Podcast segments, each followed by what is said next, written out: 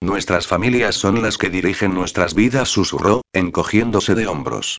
No me entiendas mal, realmente me caes bien. Al principio pensé que eras un poco estirada, pero tu apariencia engaña. Cuando me dijeron que la nieta de Sir Edmund iba a venir a la oficina que yo dirigía para hacer un control semanal, no me lo tomé bien. Conocí a tu abuelo hace tiempo y pensé que serías un calco de él, que solo te preocuparías de los resultados económicos y no por los trabajadores, explicó sincero. Pero enseguida me di cuenta de que eras diferente. Me gusta cómo tratas a la gente que está a tu cargo. Eres inteligente, amable y considerada. Y, lo que creo más importante, eres una persona abierta que sabe escuchar, declaró él. Quiero pensar que, durante los dos años que hemos estado trabajando juntos, hemos llegado a entablar cierta amistad, y que no hay mejor persona con la que prefiera colaborar para organizar lo que va a ser la nueva sede de nuestra empresa. No has respondido a mi pregunta. No puedo responderla de forma sincera sin parecer maleducado, reconoció Borja, haciendo una mueca. Puestos a sincerarnos, la verdad es que yo tampoco quiero estar aquí, admitió Laura, con una sonrisa vacilante. Pensé que durante este tiempo podría escapar en cierto modo del control de mi abuelo e independizarme. Nunca he vivido sola y me hacía mucha ilusión. Borja se quedó pensativo durante unos segundos. ¿Sabes? Tal vez podamos encontrar una solución conveniente para los dos. Yo llevo tanto tiempo viviendo solo que no me hace gracia que me impongan compañía, aunque sea encantadora, añadió, con un guiño. Y tú estás deseando vivir a tu aire. ¿Qué te parece si buscamos un piso adecuado para ti, pero lo mantenemos en secreto a nuestras familias? Puede ser algún sitio cercano. Yo iría a recogerte por las mañanas para que fuésemos a la oficina juntos, y luego te dejaría en tu casa al mediodía. Si lo montamos bien, no tiene por qué enterarse nadie. ¿Lo dices en serio? inquirió Laura, esperanzada. Muy en serio. Mañana comenzaremos a buscar un piso que te guste. Eso suena maravilloso, susurró ella, emocionada. Muchas gracias. No hay por qué darlas. Y ahora te dejo tranquila para que te acomodes hasta la hora de la cena, dijo, girándose para salir. Iba a cerrar la puerta tras de sí cuando se detuvo, mirándola pensativo. Laura, ¿estás al corriente de los planes que tienen nuestras familias para nosotros? Toda la ilusión que sentía se evaporó al instante. Algo he oído. ¿Sabes? Estoy empezando a pensar que tal vez no sea tan malo después de todo. Creo que tú y yo nos entenderemos bien, afirmó justo antes de dejarla sola. Y pensándolo un poco, tal vez fuera cierto. Capítulo 11. Chicos, malas noticias. Paradiso está hasta los topes. La voz de Anabel, la clienta más querida de Pecado Original, llegó alta y clara aunque Adán estuviese detrás del biombo. La noticia no le sorprendió. Desde que Max, la nueva pareja de Eva, había tomado las riendas de Paradiso en España, las peluquerías pertenecientes a la conocida cadena italiana prosperaron. Y Paradiso Chueca era la que más lo había hecho. Máximo Valenti le gustaba. Era un hombre trabajador, inteligente y ambicioso. Y que fuese un novio cariñoso, fiel y protector con su mejor amiga hacía que lo apreciase todavía más. El pobre hombre había caído fulminado bajo el hechizo de Eva en las pocas semanas que estuvo infiltrado en pecado original. Pero eso era otra historia. Serían malas noticias si esto estuviera vacío, replicó Raúl. Pero nosotros también estamos hasta arriba. Y era cierto. Pese a que las peluquerías estuviesen una frente a la otra en competencia directa, había suficiente demanda como para que los dos negocios fueran muy rentables. Paradiso Chueca, porque formaba parte de una firma que estaba empezando a ser reconocida en España. Pecado original, por las excelentes críticas que recibió en el desfile que se había hecho en plena plaza durante las celebraciones del orgullo gay. Algunas revistas de peluquería habían hecho eco de ese desfile, y Pecado Original empezaba a conocerse por toda la ciudad. Es normal que esté llena. ¿Habéis visto el pedazo de hombre que tienen de encargado? comentó una clienta. Yo también pagaría porque un tío así pusiese las manos sobre mí, aunque solo fuera para tocarme el pelo. Adán sabía de quién estaban hablando. Se llamaba Ángel Soriano, pero se había bautizado a sí mismo con el apodo de Zeus. Había estado trabajando un par de días en pecado original, pero la cosa no había funcionado. No porque fuera mal peluquero, todo lo contrario. Tenía mucho talento. El gran problema es que tenía un carácter equiparable al de Adán, y los enfrentamientos habían sido inevitables. La descarada salida de Raúl no se hizo esperar. ¿Tocarte el pelo de dónde? Preguntó, y arrancó un coro de carcajadas entre los clientes, la mayoría mujeres. Raúl era la última incorporación definitiva de pecado original, y su desparpajo irreverente hacía las delicias de los asiduos. Pues es gay, así que no tienes posibilidades con él, apuntó otra clienta. ¿Y quién te ha dicho que es gay? inquirió Anabel. Bueno, es evidente. Es peluquero. ¡Ay! exclamó la mujer a la que estaba peinando Adam cuando él le dio un involuntario tirón de pelo. Perdón, musitó, distraído, con los oídos puestos en la conversación que se desarrollaba en la otra parte del biombo. A veces detestaba ese trasto, pero había pasado tanto tiempo peinando a escondidas que se sentía muy incómodo cuando lo observaban trabajar. Aunque odiaba más aún los comentarios como el que había hecho aquella mujer. La lacra de ser considerado gay por ser peluquero. Aunque en su caso, ese estereotipo tenía fundamento. Que sea peluquero no implica por fuerza que sea gay, señaló Marisa, con voz razonable. Marisa era la primera peluquera que habían contratado Adam y Eva, y no podía haber sido una mejor elección. Era una veterana trabajadora, con un carácter sensato y tranquilo que equilibraba las excentricidades de los otros trabajadores. O al menos lo había sido antes del embarazo, pensó Adán al escucharla exclamar. Dios. Mataría ahora mismo por un helado de fresa con pepinillos. Estaba en su quinto mes de embarazo y, entre los cambios de humor producidos por las hormonas y los extraños antojos de los que se encaprichaba, les llevaba a todos de cabeza. En especial a Fran, su marido. ¡Ay, Marisa! ¿Qué cosas más raras se te antojan, Riolina, otra de las peluqueras?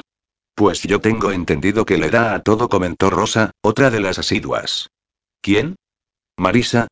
No, si cara de viciosilla tiene un rato, bromeó Raúl, despertando más risas. No, hombre. Hablo de Zeus, aclaró Rosa. Me ha dicho Reme que lo vio besando a un chico. Y el otro día lo vi tonteando con la hija de Catalina.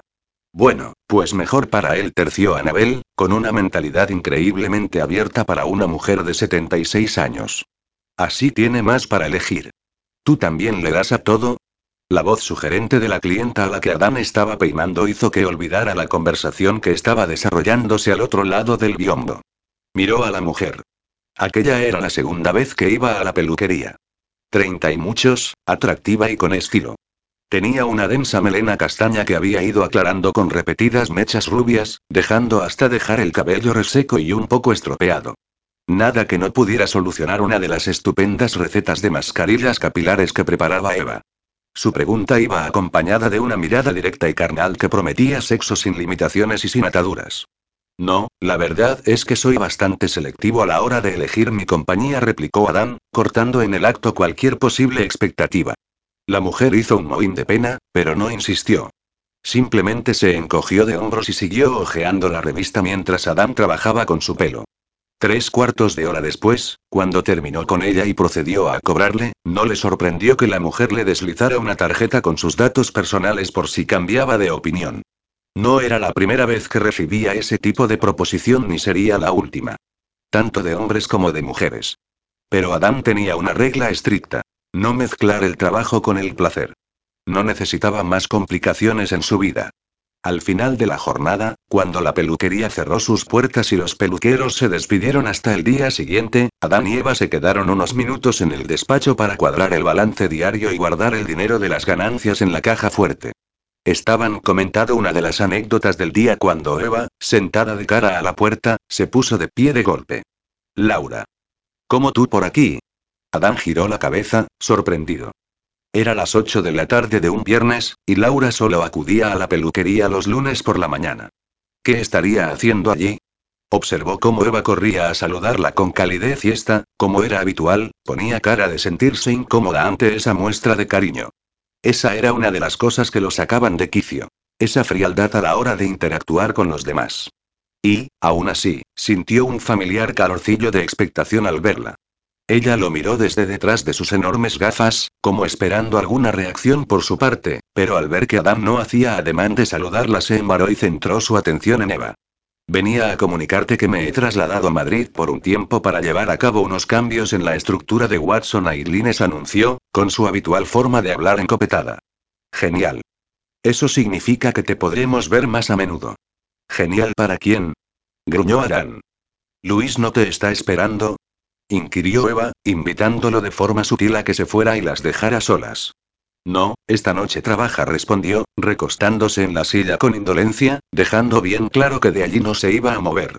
Pero tranquila, me portaré bien y no os interrumpiré más. Palabra de Boy Scout, añadió burlón, llevándose tres dedos a la frente. Tú nunca has sido Boy Scout, gruñó Eva, antes de girarse otra vez hacia Laura. Está bien, ignorémoslo. ¿Cuánto tiempo te quedarás en Madrid?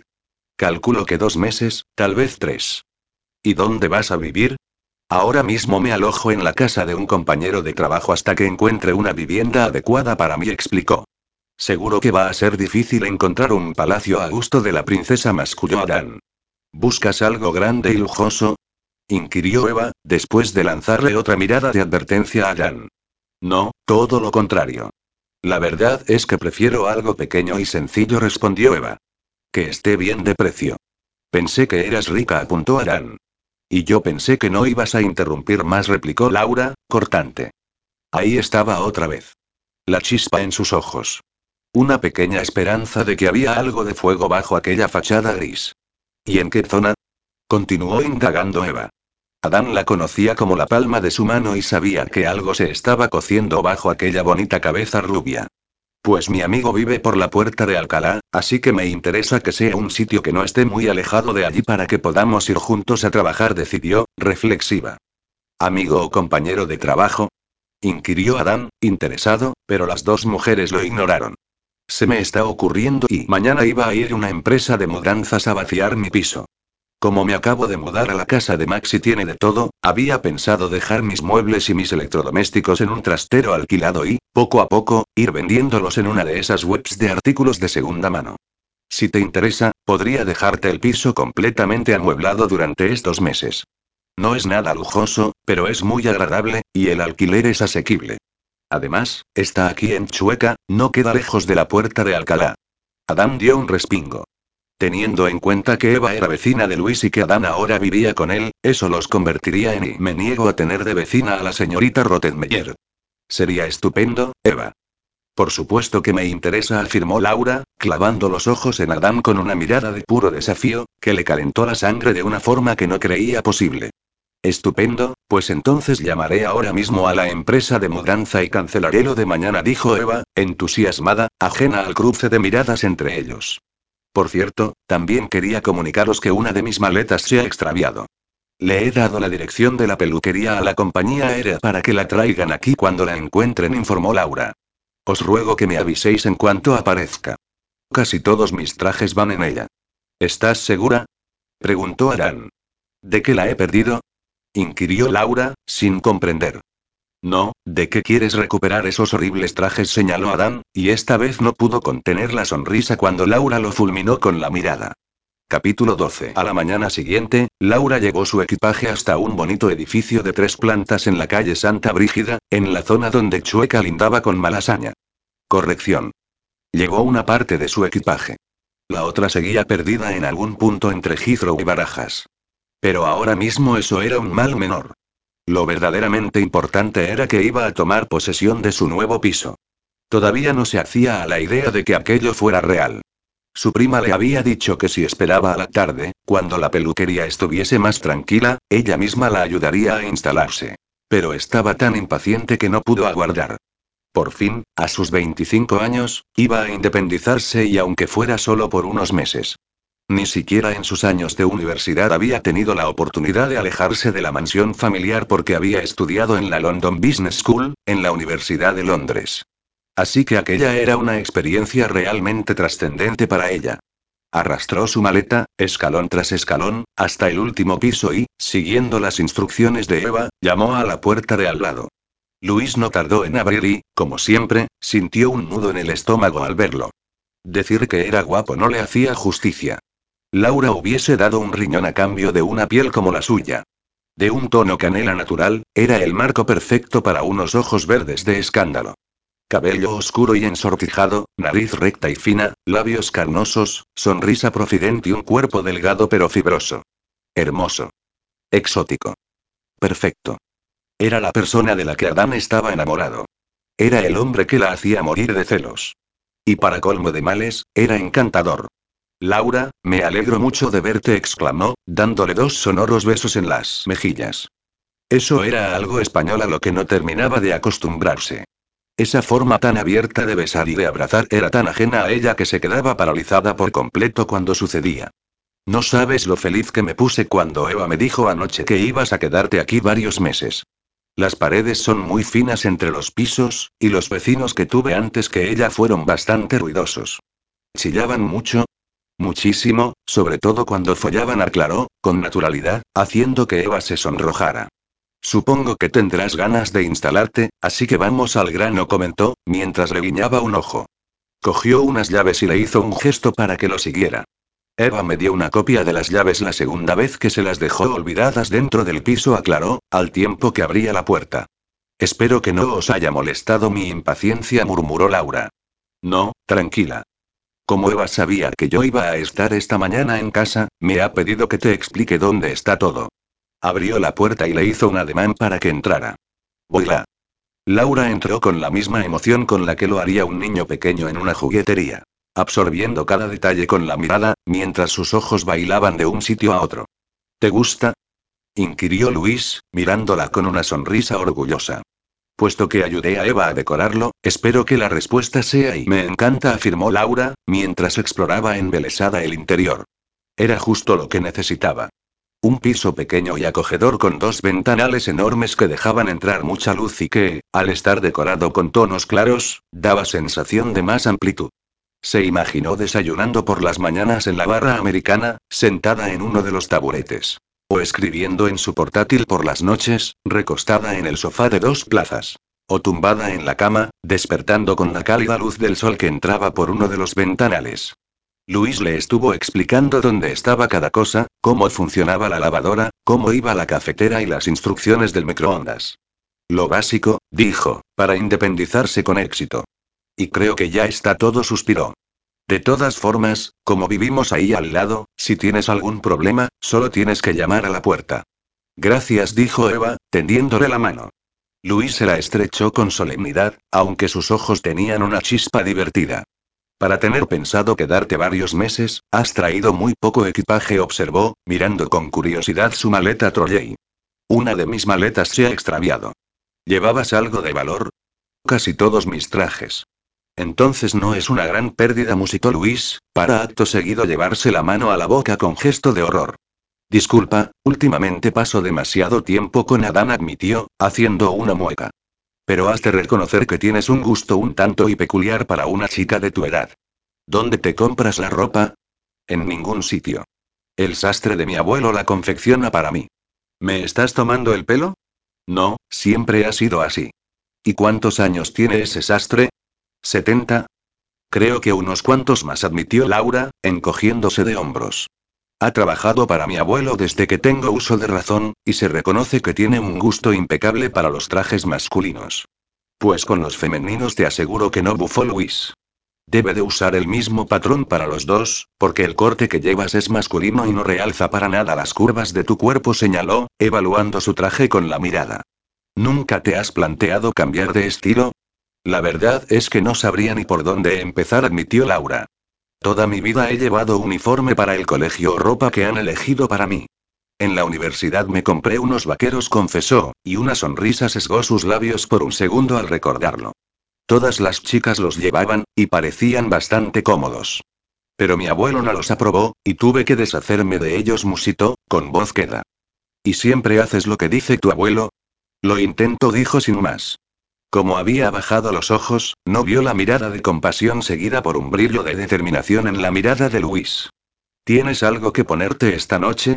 Sí, los pijamas los llevo en esta maleta. Ah, no, no. Tenemos que celebrar tu primera noche de independencia.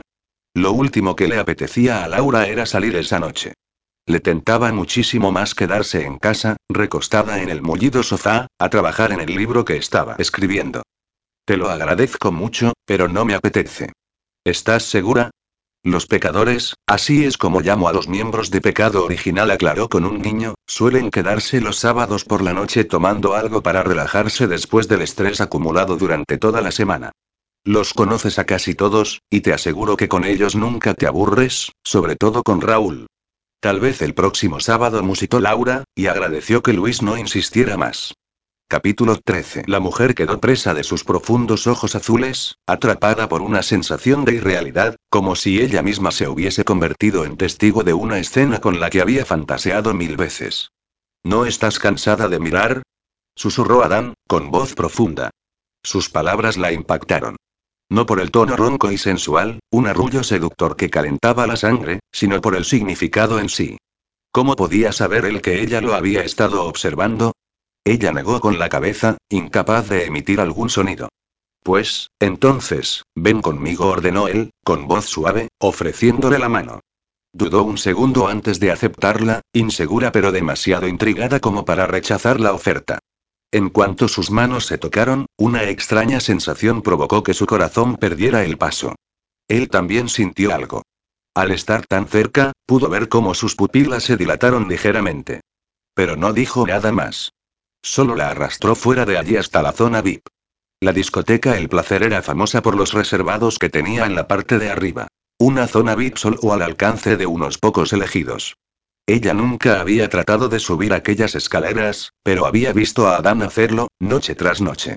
Los dos vigilantes que franqueaban la escalera saludaron a Adán con un respetuoso gesto, pero a ella ni la miraron. Estaba acostumbrada a que la ignorasen, normalmente pasaba desapercibida, por eso la había sorprendido tanto que él hubiese reparado en su presencia. Adán le soltó la mano y con un ademán la invitó a que lo precediera al subir. La mujer se movió despacio, ascendiendo uno a uno los escalones de la angosta escalera, sintiendo el calor de una mirada abrasadora en su espalda, pensando que debían de ser imaginaciones suyas, que él nunca la miraría así. La guió por un pasillo oscuro, apoyando con firmeza una mano en la parte baja de su espalda, marcándola a fuego con ese sencillo tacto, y ella se dejó llevar sin preguntas hasta una puerta. Adán la abrió y la instó a entrar, dando paso a una habitación con una iluminación sutil en la que solo se podía ver una inmensa cama de dosel, un sillón orejero dispuesto delante, de cara a la cama, y un hombre sin ropa. El moreno de antes ahora estaba recostado en la cama, gloriosamente desnudo, mientras les daba la bienvenida con una sonrisa sensual y con una mirada de intenso deseo. ¿No estás cansada de mirar? insistió Adán, acercando los labios a su oreja, despertando escalofríos en todo su cuerpo con la cálida caricia de su aliento. Ella volvió a negar. Pues siéntate ahí y observa, ordenó él, señalando al sillón. La mujer obedeció en silencio. Se sentó y observó y Adán se colocó delante de ella, a escasos dos metros, mirándola con fijeza mientras comenzaba a desabrocharse la camisa con lentitud. El moreno no perdió tiempo y bajó de la cama para ayudarlo. Tenía un cuerpo escultural, de músculos elegantes y bien definidos, contenidos en una piel bronceada y sin rastro de vello. Sus manos tomaron el relevo de las de Adán para desabrochar los botones y desnudarlo pausadamente, acariciando con los labios la piel expuesta. Ella lo observó fascinada, bebiendo con la mirada cada centímetro del cuerpo masculino que se le iba revelando, botón a botón, apretando las uñas en el reposabrazos en un intento desesperado de no alzar las manos y acariciarlo como llevaba días soñando. Por un momento el moreno le interrumpió la visión, colocándose de cara a Adán, dándole un espectacular primer plano de su retaguardia. Pero a ella no le interesaba el moreno, por muy atractivo que fuese. Ella lo que quería era ver a Adán. Y entonces, justo cuando estaba a punto de abrir la boca para decirle que se apartara, la camisa se deslizó hasta el suelo, casi al mismo tiempo que el moreno se dejaba caer de rodillas ante él. Los ojos femeninos danzaron sobre los valles y las colinas doradas, bebiendo la belleza masculina, mientras el moreno iba desabrochando los pantalones de Adán. Ella se mordió de forma inconsciente el labio, expectante, excitada, impaciente, por ver a Adán en todo su esplendor. Y cuando por fin lo vio los dedos de Laura se quedaron paralizados en el teclado, tratando de encontrar las palabras para describirlo. Bueno, realmente eso era fácil. Seguro que tenía un cuerpo perfecto. Lo que no tenía claro era cómo explicar los sentimientos que despertaría en ella al verlo. Porque estaba claro que la mujer de ese relato era ella misma, en eso no se engañaba. Pero era tan inmadura e inexperta en ciertos aspectos de la vida que la mayoría de las veces su imaginación volaba a ciegas. Algo de intuición tendría porque el rincón de Lili cada vez tenía más adeptos entusiastas de los relatos que escribía. Aquel blog, para ella, era la necesidad básica de escribir, de desahogarse, de expresar con palabras lo que le era imposible demostrar de forma física. Un intento desesperado de no desaparecer sin más, de no perderse. De dejar huella. El sonido de voces la sacó de sus pensamientos. Sabía que era una falta de educación tremenda, pero, aún así, se acercó en silencio a la puerta y espió por la mirilla. Al parecer, Adán y Luis volvían de una noche de juerga. Hacía ya dos semanas que se había instalado en el piso de Eva en su piso, se corrigió, y ya estaba familiarizada con el horario de los dos hombres. La verdad es que eran bastante caseros. El único día a la semana que salían de fiesta era el sábado por la noche. Y ese día era sábado. Laura miró su reloj. Las 3 de la mañana. Y a juzgar por el tono, habían bebido mucho. Sin pensarlo dos veces pegó el oído a la puerta, intentando captar lo que decían. SHHH. Baja la voz o despertarás a los vecinos. La única a la que puedo despertar es a la señorita Rottenmeier. Y, por lo que la hemos visto desde que se instaló aquí, bien podría haber regresado a Londres y no nos habríamos enterado. La voz de Adán le llegó alta y clara, y se detectaba en ella un deje de amargura. Te aseguro que a veces pienso que se esconde de nosotros. Eso es ridículo. ¿Por qué se tendría que esconder? ¿Qué sé yo? Gruñó Arán. Esa chica es más rara que un perro verde. Eso dolió, sobre todo porque era cierto. Sí que se escondía.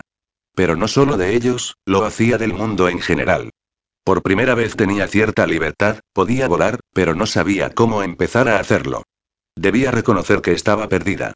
Las interacciones sociales básicas para la gente de su edad eran todo un misterio para ella. Algo tan sencillo como salir una noche a tomar algo con los pecadores le daba un miedo atroz. Cómo comportarse, qué decir, cómo vestirse. Porque, tal y como había dicho Luis, era evidente que necesitaba un cambio de estilo urgente.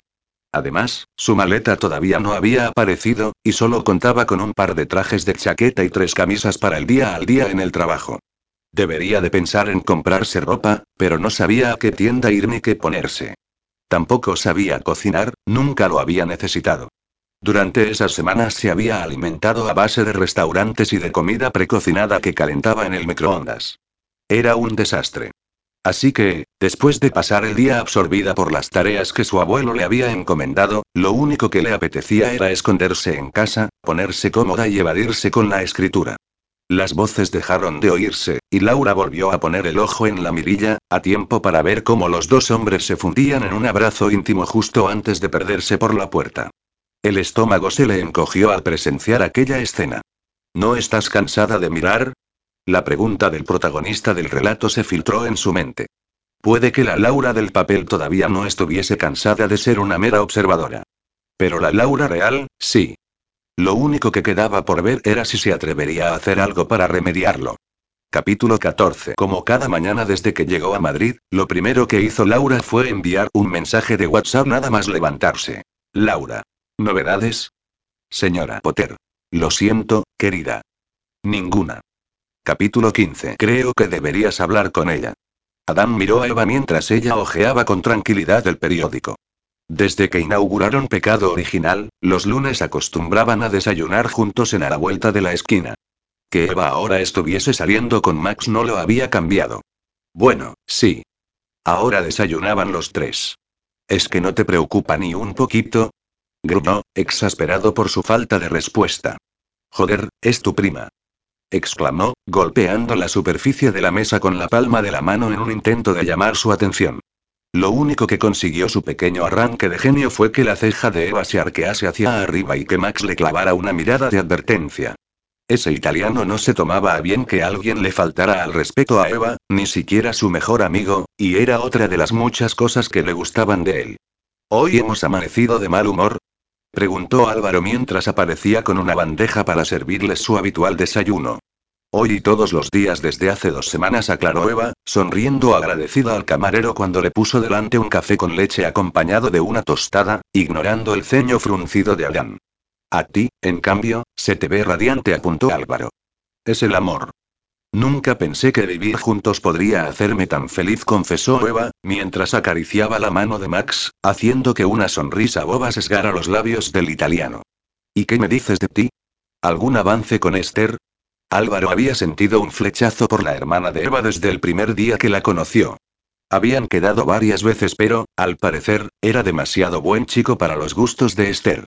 Para su frustración ella lo había encasillado en el grupo de solo amigos, y él no había conseguido ningún progreso para hacerla cambiar de opinión. Ninguno reconoció él con una mueca. Creo que va siendo hora de que me dé por vencido con ella. Además, últimamente el bar está siempre hasta los topes, y no tengo tiempo para nada. ¿Has pensado en contratar a alguien más? inquirió Max. Pues sí, esa es la idea. De hecho, iba a colgar ahora un cartel en la puerta de Se necesita camarero. Esos carteles funcionan muy bien, comentó Eva. Así encontré yo a Max, señaló Eva, con un niño, haciendo referencia al cartel de Se busca peluquero por el que el italiano empezó a trabajar en pecado original. Viendo el resultado que te dio a ti, creo que lo voy a colgar ya, declaró Álvaro antes de despedirse de ellos para atender otra mesa. ¿En serio eres feliz? murmuró Max, llevándose la mano de Eva a la boca para besársela con devoción. ¿Acaso lo dudas? Me siento tan feliz que y que no tienes tiempo de preocuparte por los demás, gruñó Adán, cruzándose de brazos. Sus palabras cortaron el momento romántico entre la pareja. Está bien, hablemos claro, empezó a decir Eva, perdiendo la paciencia. Llevas unas semanas con un humor de perros y el sábado pillaste una cogorza que no es normal en ti. Intuyo que todo esto tiene que ver con Laura, pero se me escapa el motivo. ¿Qué te carcome por dentro? Eva tenía razón. Él no solía beber demasiado, y el sábado Luis lo tuvo que arrastrar hasta casa. Incluso en una ocasión, al abrir la puerta del piso, lo tuvo que abrazar con fuerza para que no terminara de bruces en el suelo. En cuanto a su estado de ánimo y por regla general, no es que fuera la alegría de la huerta, pero últimamente estaba más huraño de lo normal. Y todo por una única razón. Me preocupa Laura. Era algo que no había reconocido para sí mismo hasta entonces, pero no lo podía seguir negando. Cuando supo que la señorita Rottenmeier iba a convertirse en su vecina, una intensa emoción se adueñó de su cuerpo. Excitación. Durante dos años su relación había sido un cúmulo de encuentros breves pero intensos, plagados de puras y desavenencias. La mayor parte de las veces, instigadas por él para hacerla saltar. Al principio Laura solo bajaba la cabeza, cohibida. Pero, poco a poco, riña tras niña, fue consiguiendo una mayor reacción por su parte, hasta el punto que, las últimas veces, ella le había plantado cara de una forma atrevida. Se había frotado las manos mentalmente al pensar en la cantidad de ocasiones que tendría, viviendo puerta con puerta, para continuar con su plan y lograr su objetivo. Acabar con el moño de la señorita Rottenmeier. Por eso se sentía tremendamente frustrado cuando, lejos de coincidir con ella a menudo, solo continuaba viéndola los lunes por la mañana, como cuando estaba en Londres. A mí también reconoció Eva con un suspiro. Pero he hablado con ella e insiste en que todo está bien. Así que no puedo hacer nada más. Non si può aiutare chi non vuole essere aiutato con vino Max, para aclarar a continuación. No se puede ayudar al que no quiere ser ayudado. Sé que necesita ayuda, continuó Eva, pero es Laura la que tiene que dar el primer paso. ¿Ese es vuestro plan? ¿Sentaros a esperar? Una sonrisa relamida asomó a los labios de Eva, señal de que ya había tomado cartas en el asunto. ¿Has sido amigo de Eva desde la guardería? ¿En serio crees que no está tramando algo? Confirmó Max con un bufido. ¿Qué vas a hacer? inquirió Adán, interesado. Por de pronto, he secuestrado su maleta, confesó Eva, encogiéndose de hombros, sin ninguna señal de vergüenza al admitirlo. Esa chica necesita un cambio de look, y se me ocurrió que, dejándola sin ropa, tendría la excusa perfecta para lograrlo. Laura necesita algo más que un cambio de look. Sí, pero por algo hay que empezar.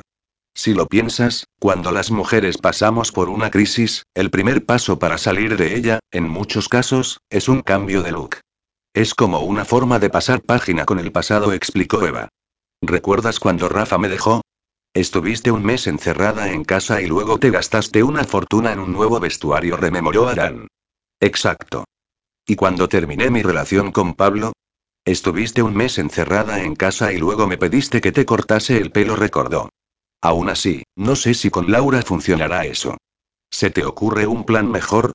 Se le ocurrían varios, entre ellos echar abajo la puerta de su piso, deshacerle el odioso moño y follársela a gusto sobre la prístina cama de dosel. Pero cuando, unos minutos después, entraron en el despacho de pecado original y se la encontró trabajando en la mesa del escritorio, pensó que tampoco sería un mal plan arrancarle el espantoso traje que llevaba, deshacerle ese horrendo moño y follársela sobre el escritorio. De hecho, cualquier plan que implicara eliminar el moño y acabar enterrado entre sus piernas para él era válido. Porque a eso se reducía todo. La verdad, pura y dura, era que la deseaba. En algún punto de su tormentosa relación, la antipatía que despertaba en él había pasado a convertirse en puro deseo. De hecho, sabía exactamente cuándo se produjo el cambio. En aquel mismo despacho. Justo en el momento en que fue consciente de que ella lo deseaba a él. El gran problema era que, al ser prima de Eva, la pelirroja se había convertido en terreno tabú para él. Su amiga pondría el grito en el cielo si se enteraba de las fantasías de Adán. Así que su frustración era doble. Buenos días, ¿qué tal marcha todo? Tal vez si vinieses más a menudo por aquí lo sabrías, masculló Adán, dejándose caer en la silla. No le hagas caso, todavía le dura la resaca del sábado, se disculpó Eva, clavándole una mirada de advertencia. ¿Suele beber mucho? Inquirió Laura, mirándolo de soslayo. No lo suficiente, gruñó Adán. Lo que menos le apetecía era que la señorita Rottenmeier se pusiera a sermonearlos sobre los abusos del alcohol cuando ella era la culpable de sus excesos. Todo va bien, comentó Eva, encauzando la conversación antes de que acabara en alguna discusión. Por cierto, he programado el próximo Pelusex para el sábado por la tarde. ¿Podrás venir? El Pelusex había sido una atrevida idea de Eva para conseguir más ingresos. Básicamente, era una sesión de tupersex organizada dentro de la peluquería. Y la verdad es que había sido todo un éxito. Se realizaba una vez al mes y siempre tenían lleno hasta los topes. Era una forma de pasar un rato divertido al tiempo que se llevaban una pequeña comisión de las ventas. Un brillo de interés destelló en los ojos de Laura. Se mordió el labio, indecisa, y la mirada de Adán se sintió atraída sin remedio hacia aquel gesto inconsciente. Ella necesitaba un pequeño empujón, y él estaba más que dispuesto a ofrecérselo. La señorita Rottenmeier en un pelusex. Resopló, burlón. ¿Para qué iba a querer y? Por supuesto que iré, cortó ella al instante, embarada, mirándolo desafiante. Adam tuvo que hacer un esfuerzo sobrehumano para contener la sonrisa. Capítulo 16. Laura esperó a que Adam saliera del despacho, y así quedarse a solas con su prima, para atreverse a decir lo que llevaba todo el domingo cavilando. Necesito tu ayuda. Por fin, creyó escuchar decir a Eva, antes de que una inmensa sonrisa resplandeciera en su cara. Cuenta conmigo, accedió al instante. ¿Qué es lo que necesitas? Verás, mi maleta sigue sin aparecer. Los de la compañía aérea dicen que ya ha sido entregada aquí, pero es evidente que ha debido de haber algún tipo de malentendido, porque no la habéis recibido, ¿verdad? No que yo sepa, murmuró Eva, distraída, quitándose una pelusilla de la manga. Llevo todas estas semanas pasando con lo justo, pero no puedo seguir así. Por eso he pensado que, como los lunes no trabajas por la tarde, tal vez podrías acompañarme a comprar ropa nueva, explicó Laura. Sé que es tu tiempo libre y que querrás pasarlo con Max, pero y su voz se fue perdiendo cuando vio que Eva cogía el móvil, marcaba un par de teclas y se lo llevaba a la oreja. Max, cariño, no me esperes hasta la cena. Primer paso, conseguido. Me voy con Laura de compras, dijo Eva por el móvil, con entusiasmo. No se entretuvo más y, con un dulce te amo, colgó y volvió a llamar.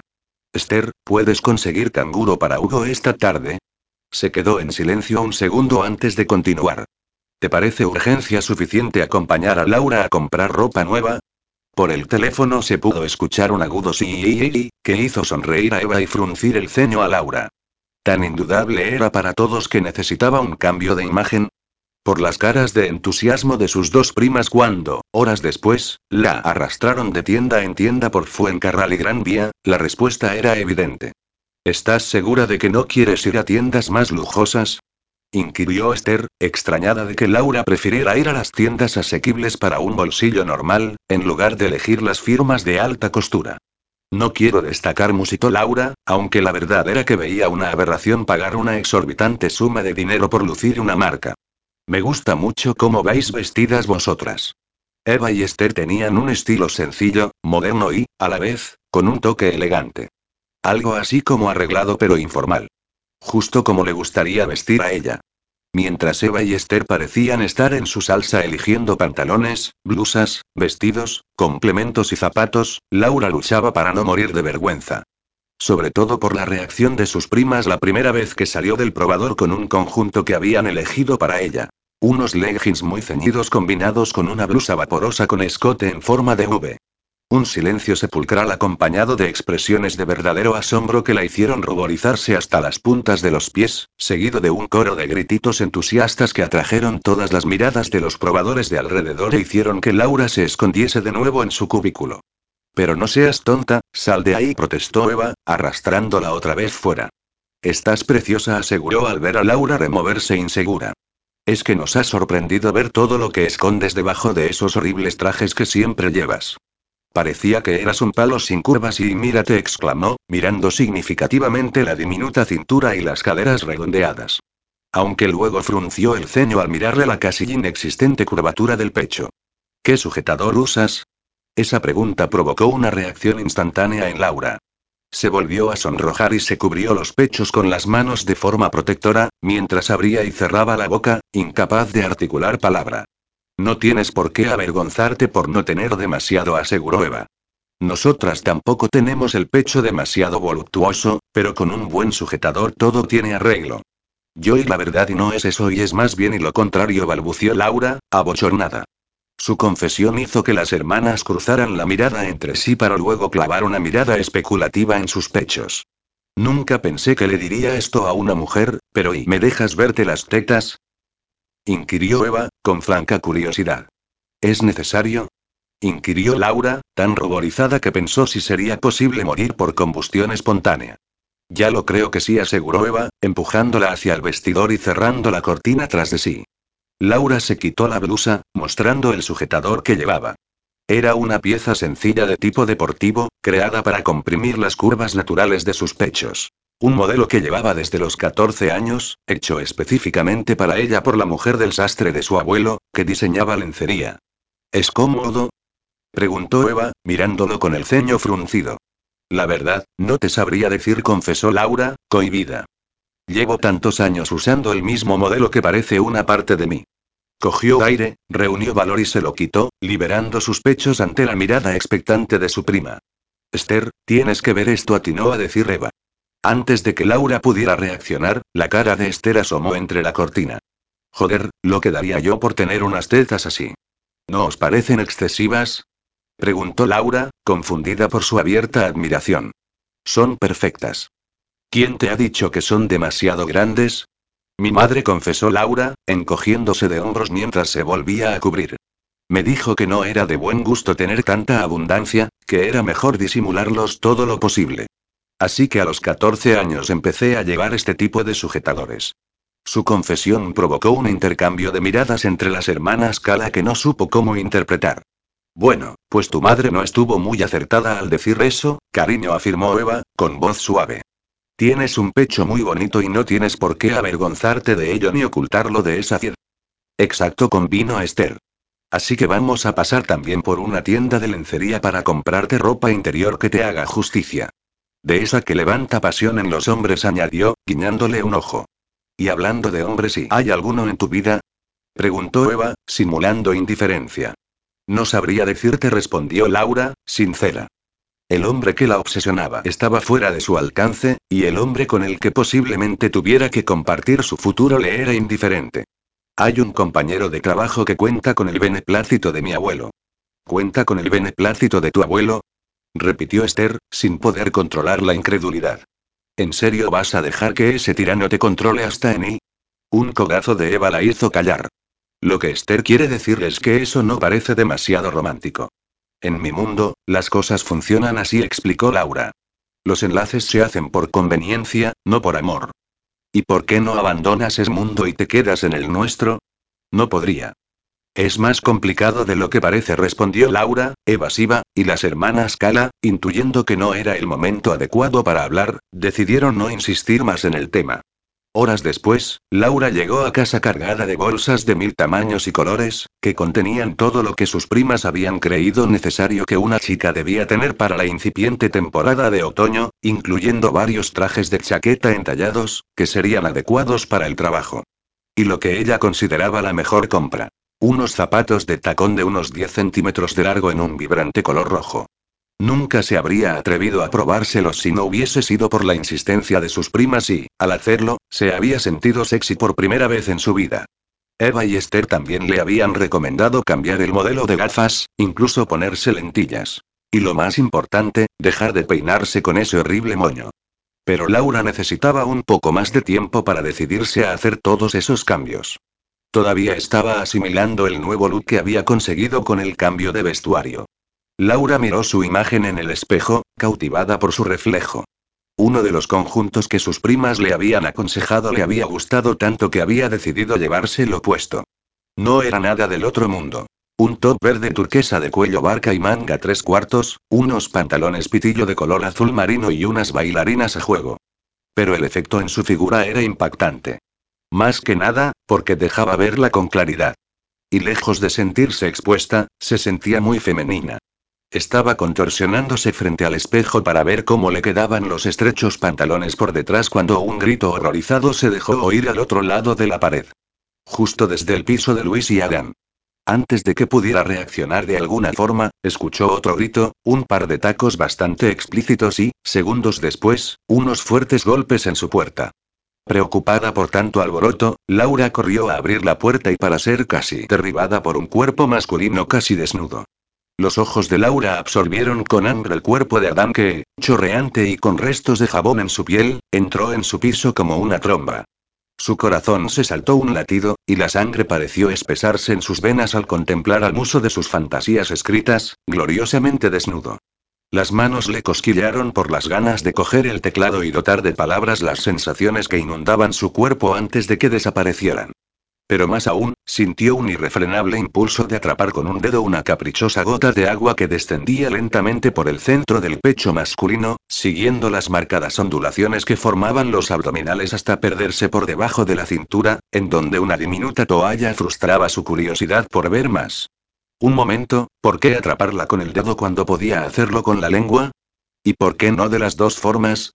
Había gotas suficientes sobre su piel para satisfacer todos sus deseos. La mente de Laura dejó de divagar al darse cuenta de que Adán estaba pálido y visiblemente alterado. Pero qué asco. La muy puta me ha atacado a traición cuando estaba en la ducha, exclamó, mirándose nervioso las manos. ¿Una puta? inquirió Laura sin comprender. No, una cucaracha del tamaño de un portaaviones, replicó él, con un escalofrío al recordarlo. He ido a abrir el grifo para enjuagarme, y casi se me sube por la mano. No te puedes imaginar y su voz se fue apagando cuando sus ojos se posaron finalmente sobre ella. La miró de arriba abajo, en silencio, de una forma tan intensa que Laura empezó a ponerse nerviosa.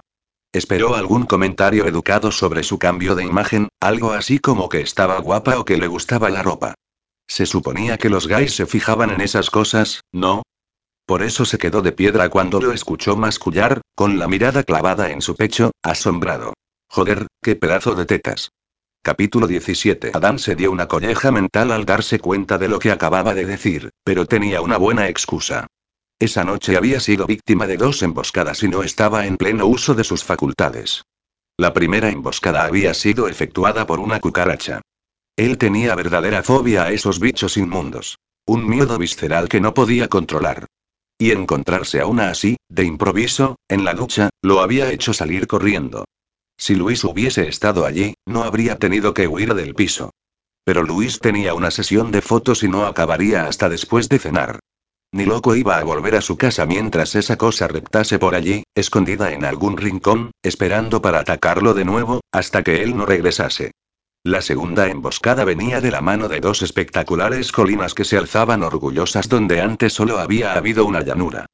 ¿De dónde había sacado Laura una delantera tan impresionante? Y no solo eso. A esos deliciosos pechos había que añadirles una cintura diminuta y unas caderas redondeadas que daban comienzo a unas piernas interminables y esbeltas. ¿Cómo podía una mujer con semejante cuerpo esconderse bajo esos horribles trajes que siempre había llevado? La certeza de que Laura ocultaba algo volvió a golpearle más fuerte que nunca. Era joven, guapa, inteligente y solvente. No tenía ninguna necesidad de alienar su vida de esa manera ante nadie. Entonces, ¿por qué lo hacía? ¿Podía una persona dejarse tiranizar de esa manera de forma voluntaria? Para él era algo inconcebible. Tan ensimismado estaba en sus pensamientos que no se dio cuenta de que se había quedado con la mirada fija en su delantera hasta que ella se lo hizo notar con voz indignada. ¿Te importaría dejar de mirarme los pechos? inquirió Laura, cruzándose de brazos en un intento de cubrirse. Se supone que los gays no os fijáis en esas cosas, ¿no? Esa era otra de las cosas de ella que lo sacaba de quicio. La certeza que tenía de que él era gay. ¿Es que no se había fijado en la incipiente protuberancia que se alzaba debajo de la toalla? Últimamente, cada vez que peleaba con la señorita Rottenmeier su cuerpo sufría una erección. Más aún cuando la mirada de ella brillaba con deseo mal disimulado. Estaba pensando en dejar caer la toalla y mostrarle lo lejos que estaba de ser gay cuando ella lo distrajo. Llevas pegotes de algo verde por la cara. Se llevó la mano al rostro, desconcertado, y lo encontró pringoso. Maldijo en silencio al descubrir que la mascarilla que se había puesto al entrar en la ducha todavía seguía allí, al menos en parte. Es una mascarilla de arcilla verde. Es recomendable para eliminar impurezas. Que sea un hombre no significa que no deba cuidarme, añadió, al ver la sonrisilla que comenzaba a formarse en los labios de Laura. ¿También te la pones en el pelo? inquirió Laura, frunciendo el ceño. Adán reprimió un taco. Lo del pelo es una mascarilla capilar de aguacate, masculló entre dientes. Es muy nutritiva, tú también deberías ponerte una de vez en cuando. Laura debió de percatarse de que estaba a la defensiva, porque no insistió más y decidió cambiar de tema. ¿En serio te asusta tanto una cucaracha? Pensar en esos bichos rastreros lo hizo estremecerse. No me asustan, les tengo fobia. ¿Y Luis? Trabajando. ¿Quieres que vaya a matarla? Preguntó Laura, suspirando, tras unos segundos de indecisión. Por favor, musitó Adán, agradecido. El baño es la puerta del fondo del pasillo. Laura le echó una última mirada acariciadora que le volvió a calentar la sangre pese a las circunstancias y se giró para salir por la puerta, mostrándole una espectacular visión de un trasero en forma de corazón que le hizo contener el aliento. Pero solo hasta que cayó en algo importante. ¿Vas a enfrentarte a ella así? ¿Sin un arma? ¿Qué quieres que coja? ¿Un fusil de asalto? inquirió con una mueca burlancia. Por favor, que es solo un bicho. Al menos coge el spray matabichos que está debajo del fregadero de la cocina, atinó a decir, justo antes de verla desaparecer por la puerta. Adán se removió intranquilo mientras intentaba captar algún sonido en el piso de al lado sin mucho éxito. Fue al acercarse a la puerta cuando reparó en el montón de bolsas que había sobre la superficie de la barra americana. Al parecer, Laura se había pasado la tarde de compras, de ahí su cambio de imagen, al menos parcial. Todavía llevaba ese horrible moño y las gafas poco favorecedoras. Una de las bolsas llamó su atención. Era de una conocida cadena de lencería. Adam no pudo controlar la curiosidad por saber el tipo de ropa interior que se había comprado y abrió la bolsa, intrigado. Había prendas sencillas, de las que usaban las mujeres a diario, pero también encontró un par de cajitas de cartón y se lanzó de lleno a por ellas. Vaya con la señorita Rottenmeier, pensó, mirando fascinado un delicado conjunto de lencería de color negro y rosa, de esos creados para volver locos de deseo a los hombres. Estaba fantaseando en cómo le quedaría a Laura ese conjunto cuando un agudo chillido se escuchó desde su casa. Más tarde analizaría el por qué, con la fobia que le tenía a las cucarachas, salió corriendo hacia el origen del grito. Pero en ese momento actuó sin pensar, cogió lo primero que encontró para defenderse, y fue en ayuda de la mujer. Laura. Laura. ¿Estás bien? Rugió, a voz en grito, precipitándose hacia el cuarto de baño de su piso, con la improvisada arma en alto. Laura dio un respingo al verlo aparecer de repente y lo miró con asombro. ¿Un paraguas? ¿En serio vas a matar a una cucaracha con un paraguas? Preguntó incrédula, haciendo una mueca burlancia. Joder. ¿Y qué esperabas? Es lo primero que he encontrado, se defendió Adán, ofendido, mientras sus ojos rastreaban el suelo. ¿La has matado? No, lo siento. Se me ha escapado y ahora no sé dónde se ha metido. Pero le he echado medio bote de spray, así que no creo que tarde en morir. ¿Y por qué has gritado? Cuando dijiste que tenía el tamaño de un portaaviones pensé que exagerabas. Me ha sorprendido, confesó. Está bien, salgamos de aquí antes de que vuelva a aparecer, gruñó Adán, nervioso, mientras sus ojos vagaban de un lugar a otro en busca de algún rastro del bicho. Entro un momento a mi habitación, y regresamos a tu piso, ¿vale? ¿A mi piso? No pensarás que me voy a quedar aquí, solo, con ese bicho suelto por ahí, ¿verdad? Declaró, con tono razonable. Notó la mirada de Laura pegada a su espalda, bebiendo su desnudez y, solo para perturbarla, dejó caer la toalla sin previo aviso.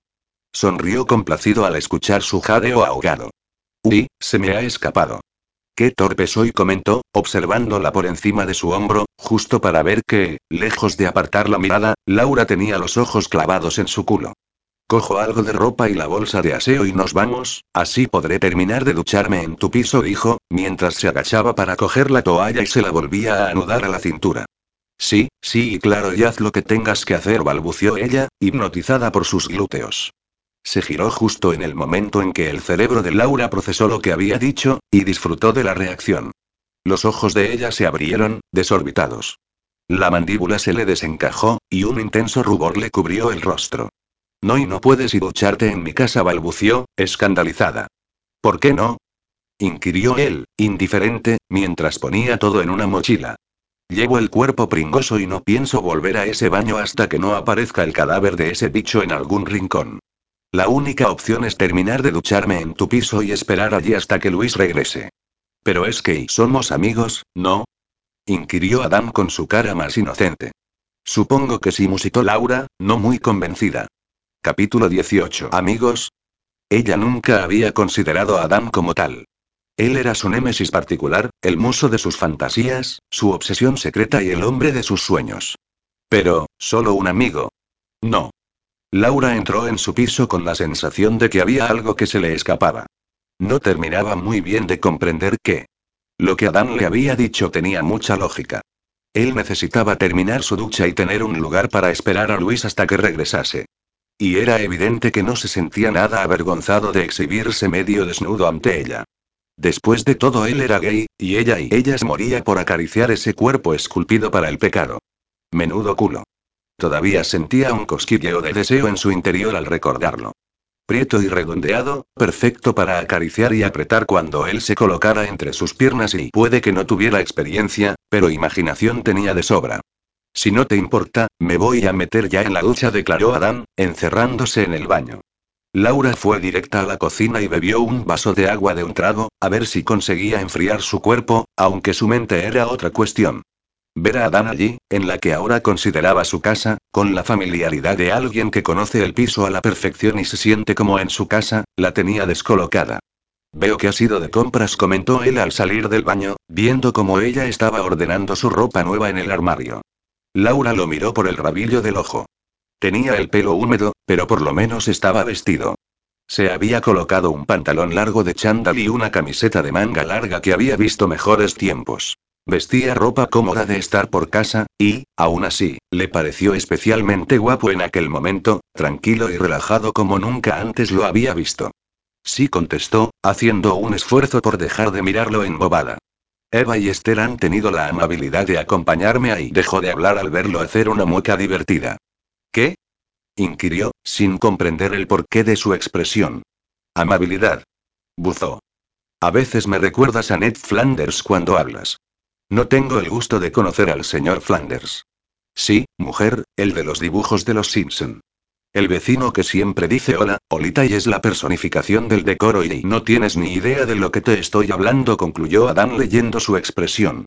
¿Es que has vivido en una burbuja toda tu vida? En Watson Manor no tenemos televisión. A mi abuelo no le gustan, añadió, a modo de explicación, al ver la cara de incredulidad de Adán. ¿Y todo se hace según lo que él ordena? Sí, siempre. Es un hombre bastante controlador, murmuró Laura, suavizando la realidad. Ya conoces la historia de tía Susan.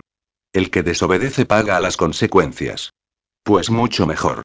Desobedécelo y que te eche de la familia. ¿Qué te lo impide? Seguro que tienes dinero propio y, aún a malas, eres socia de la peluquería y tienes unos ingresos mensuales asegurados. Puede que no puedas vivir con grandes lujos, pero seguro que es mejor que vivir esclavizada de Esdier. No es por dinero. ¿Por posición social? Eso no me interesa. ¿Y entonces, por qué? Es complicado de explicar, respondió Laura de forma evasiva.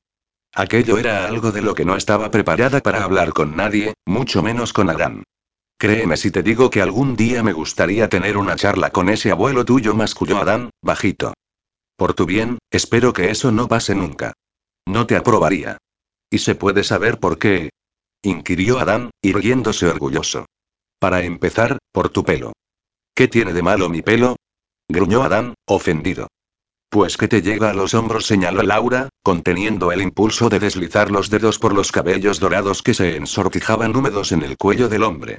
Según mi abuelo, un hombre que se precie nunca debe dejar crecer su pelo más de 5 centímetros. Laura pasó por alto el bufido de Adán y continuó hablando. También hay que hacer notar tu vestuario. ¿Qué le pasa a mi ropa? Casi siempre vas vestido con vaqueros y camisetas. Mi abuelo dice que la elegancia marca el triunfo personal, por lo tanto, un hombre con traje y corbata siempre tiene las de ganar. Tu abuelo no sabe una mierda. Y luego está tu lenguaje, apuntó Laura. Dices demasiados tacos. Solo cuando me sacan de quicio.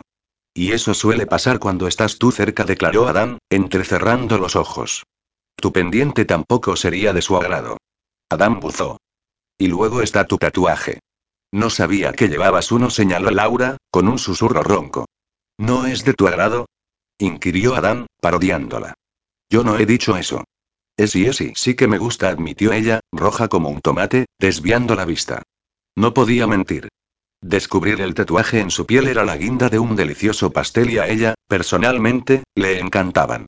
La serpiente, que comenzaba en su pectoral izquierdo, cruzaba su hombro y se enroscaba en su brazo, era una obra de arte. Como todo él. Su confesión fue seguida por un incómodo silencio. Laura reunió fuerzas para levantar la mirada y se encontró con los ojos azules de Adán clavados en ella. Tenían un brillo intenso que no supo reconocer. ¿Hay algo más de mí que tu ilustre abuelo no aprobaría? murmuró Adán finalmente, después de un pequeño carraspeo. Tu profesión. Adán soltó un taco. ¿Y tu sexualidad? Esta vez, el taco fue más explícito. En resumidas cuentas. Si me corto el pelo, me quito el pendiente, me pongo traje, cuido mi lenguaje, cambio de profesión y declaro mi amor por las mujeres, ¿tu abuelo me aprobaría? ¿En serio podrías hacer eso? Si la mujer a la que amase me lo pidiera, lo haría sin dudar, aseguró Adán, convencido. Pero eso nunca sucederá, añadió con voz suave. Porque nunca te enamorarás de una mujer, no, porque la mujer a la que ame nunca me pedirá que deje de ser yo mismo, declaró con seriedad, mirándola de una forma penetrante. Porque entonces me habría enamorado de la mujer equivocada. Laura sintió un nudo en el estómago. No supo cuánto tiempo se quedaron los dos así, mirándose mutuamente, tratando de ver cada uno los secretos del otro, hasta que Adán rompió el contacto visual con un suspiro cansado. ¿Ya has cenado? No, acabo de llegar, respondió ella, agradecida por el cambio de tema. Genial, ¿qué tenías pensado hacer? Me muero de hambre. Iba a cenar un sándwich de jamón de York y queso. Adán la miró con una mueca de decepción. ¿Te importa si miro lo que tienes en el frigorífico? Adelante, estás en tu casa, contestó Laura con retintín, al ver que Adán lo había abierto sin esperar su respuesta. Aunque Laura bien podía ahorrarle la molestia. Solo tenía un barril de leche, un paquete de jamón de York, una cuña de queso, varios yogures y un par de manzanas. ¿Es que te alimentas a base de sándwiches de fiambre? Gruñó Adán, observando el interior con disgusto. Básicamente. No sé cocinar. Cuando me apetece comer algo caliente, compro alguna ración de comida precocinada en el supermercado y la caliento en el microondas, admitió ella, encogiéndose de hombros. ¿Tú sabes cocinar? ¿Qué remedio? Me fui de casa cuando tenía 18 años, era eso o morirme de hambre. Además, no tiene ningún misterio. Es cuestión de práctica. Y esta noche vas a practicar, dijo, tendiéndole las llaves de su piso. Vamos a hacer una pequeña incursión a mi cocina para coger provisiones, y me ayudarás a preparar la cena. ¿Me vas a enseñar a cocinar? inquirió Laura, ilusionada. Te voy a enseñar muchas cosas, replicó él, con una voz tan ronca y sugerente que Laura se ruborizó. Capítulo 19. Te independizaste muy joven, comentó Laura, una hora después, mientras saboreaba una exquisita tortilla de patata con cebolla acompañada de una ensalada de tomate, queso mozzarella y aceitunas negras. Habían dispuesto la cena en la barra americana y estaban los dos sentados en los taburetes, uno frente al otro. Nunca lo hubiese esperado, pero estaba resultando ser una velada muy agradable. La verdad era que se sentía muy a gusto con Adam cuando enterraban el hacha de guerra y, esa noche, de mutuo acuerdo habían decidido establecer una tregua. Había sido divertido cocinar con él. Le enseñó a cascar los huevos, se rió cuando ella aplastó uno de ellos en el primer intento, y la gurió con paciencia en cada paso mientras le contaba anécdotas de su vida, en la que siempre aparecían Luis o Eva. No conocía demasiado de la historia de Adán, tan solo comentarios que tía Susan escribía sobre él en relación a la amistad con Eva, y su curiosidad por saber más de él podía más que su vergüenza por preguntar. Lo único que sabía era que, cuanto más lo conocía, más le intrigaba. Mi madre murió justo cuando yo estaba a punto de cumplir los 18 años, y me dejó el dinero suficiente para poder escapar. ¿Escapar? De mi padre. Nunca me aceptó tal y como era. Me intentó modelar a su misma imagen a base de golpes y, en cuanto pude, me escapé. El dinero que me dejó me dio la libertad para poder hacerlo, explicó Adán. Bueno, la verdad es que también lo hubiera hecho aunque mi madre no me hubiera dejado nada. Lo único que me retenía en aquella casa era ella y, al morir, se encogió de hombros. Entonces el dinero no te dio la libertad, la muerte de tu madre lo hizo, susurró Laura. Hubiera preferido que siguiese viva, gruñó Adán. Hubiese aguantado cualquier paliza con tal de tenerla más tiempo a mi lado. Lo dijo con tanto sentimiento, con tanto dolor en la mirada, que Laura sintió un vuelco en el corazón. Se notaba que había adorado a su madre y, por lo que había podido descubrir de él, cuando Adán depositaba su cariño en alguien, lo hacía plenamente. Perdona, no quise y no hay nada que perdonar. ¿Tu padre te pegaba mucho? Desde que tengo uso de razón, admitió Adán, con una mueca. Nunca en la cara, eso hubiese despertado alarmas. Pero todavía conservo alguna cicatriz en la espalda del cinturón con el que me azotaba. ¿Y tu madre no hizo nada para impedirlo? Mi madre le tenía terror, explicó él. Una vez intentó huir conmigo, pero él le aseguró que le quitaría mi custodia y que nunca más volvería a verme. ¿Nadie pudo ayudaros? Hoy en día la gente está más concienciada, pero por aquel entonces no era tan fácil escapar de una situación así. Además, mi padre es un juez influyente con muchos contactos, mi madre hubiese tenido las de perder enfrentándose a él de forma legal. Eso es triste, musitó Laura. ¿Y qué me dices de ti? ¿También te pegaban? preguntó Adán, clavándola una mirada inquisitiva. ¿Mi padre? Jamás. Era la persona más cariñosa del mundo. Nunca me hubiese puesto la mano encima, afirmó Laura con convicción. ¿Y tu abuelo? Él había sido sincero con ella, así que Laura se sintió obligada a decirle la verdad, pero midió muy bien sus palabras antes de contestar. Nunca me hizo daño de forma física, murmuró. Pero hay otros tipos de maltrato. De los que dejan cicatrices en el alma, convino Adán, mirándola de una forma tan penetrante que Laura sintió que podía leer en su interior. ¿Y tu madre nunca intervino? Mi madre quedó muy afectada con la muerte de mi padre. Se casaron por conveniencia, pero él era un hombre estupendo, y acabó siendo un matrimonio por amor, explicó Laura.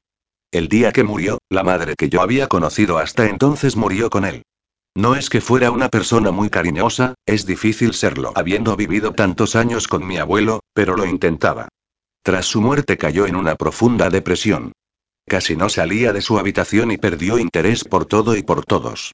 Así que se puede decir que perdimos a nuestros padres el mismo día, concluyó, encogiéndose de hombros. ¿Perdisteis? inquirió Adán, con el ceño fruncido. Quise decir que perdí a mis padres, se corrigió Laura, azorada por su desliz. Sigo sin entenderlo, murmuró Adán, negando con la cabeza. Si nadie ni nada te retiene, ¿por qué sigues con él? Laura lo miró acorralada. Podía contárselo, abrirse. Era el momento de hacerlo. Los dos allí solos, en una conversación en que parecían estar desnudando los fantasmas de sus respectivos pasados. Pero, ¿qué ganaría contándolo? Nada. Porque él no podría hacer nada. Solo le quedaba la esperanza. La canción reality de Lost Frequencies rompió el incómodo silencio. Era la melodía del móvil de Adán, que sonaba al lado suyo, sobre la encimera, pero él no hizo ningún amago de cogerlo. Toda su atención y el peso de su mirada estaban clavados en ella. ¿No vas a contestar? inquirió Laura, como buscando una excusa para evitar su respuesta. Depende, ¿vas a responder a mi pregunta? No admitió ella y, solo entonces, Adam cogió el teléfono. Mientras él hablaba con el que dedujo que era Luis, por los susurros confidentes y por algún comentario que pudo escuchar, Laura se dedicó a retirar los platos y a dejarlos en el fregadero. Lo miró de refilón y sintió una punzada de celos al verlo sonreír por algo que le había dicho Luis. Un gesto tierno y cálido. Una sonrisa con la que ella soñaba que algún día pudiese recibir de él, pero sin esperanzas de que pudiese ocurrir en la realidad. Era Luis, confirmó Adam cuando dejó de hablar. Se me olvidó avisarle de que estaba aquí, y le ha extrañado encontrarse con el piso vacío cuando llegó. Será mejor que me vaya, añadió, con un suspiro, dirigiéndose a la puerta. Adán lo llamó justo cuando él había cogido el pomo para abrirla.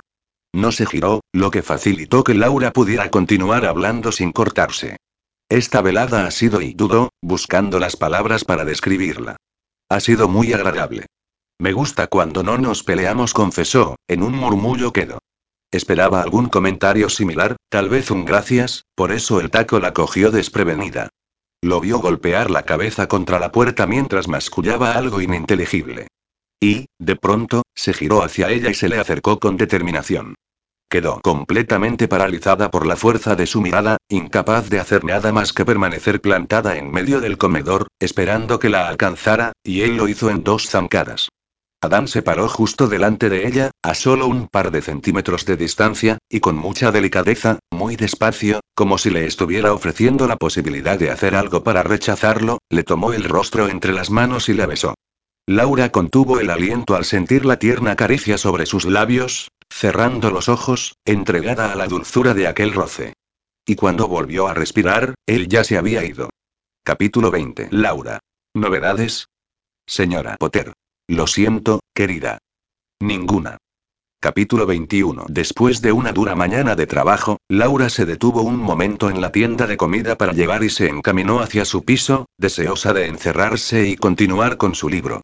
Ralentizó el paso al ver a un hombre alto y fornido en la puerta del patio de su edificio, pero no tenía mala pinta, todo lo contrario. Era joven, atractivo y bien vestido. Así que supuso que estaba esperando a alguien.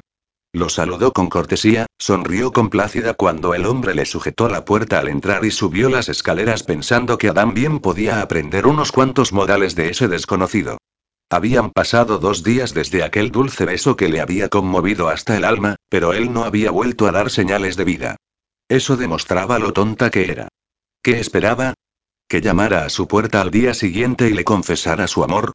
Por el amor de Dios. Él era gay. Y, además, estaba Luis. Se suponía que vivían juntos y eran pareja. Entonces, ¿por qué la había besado?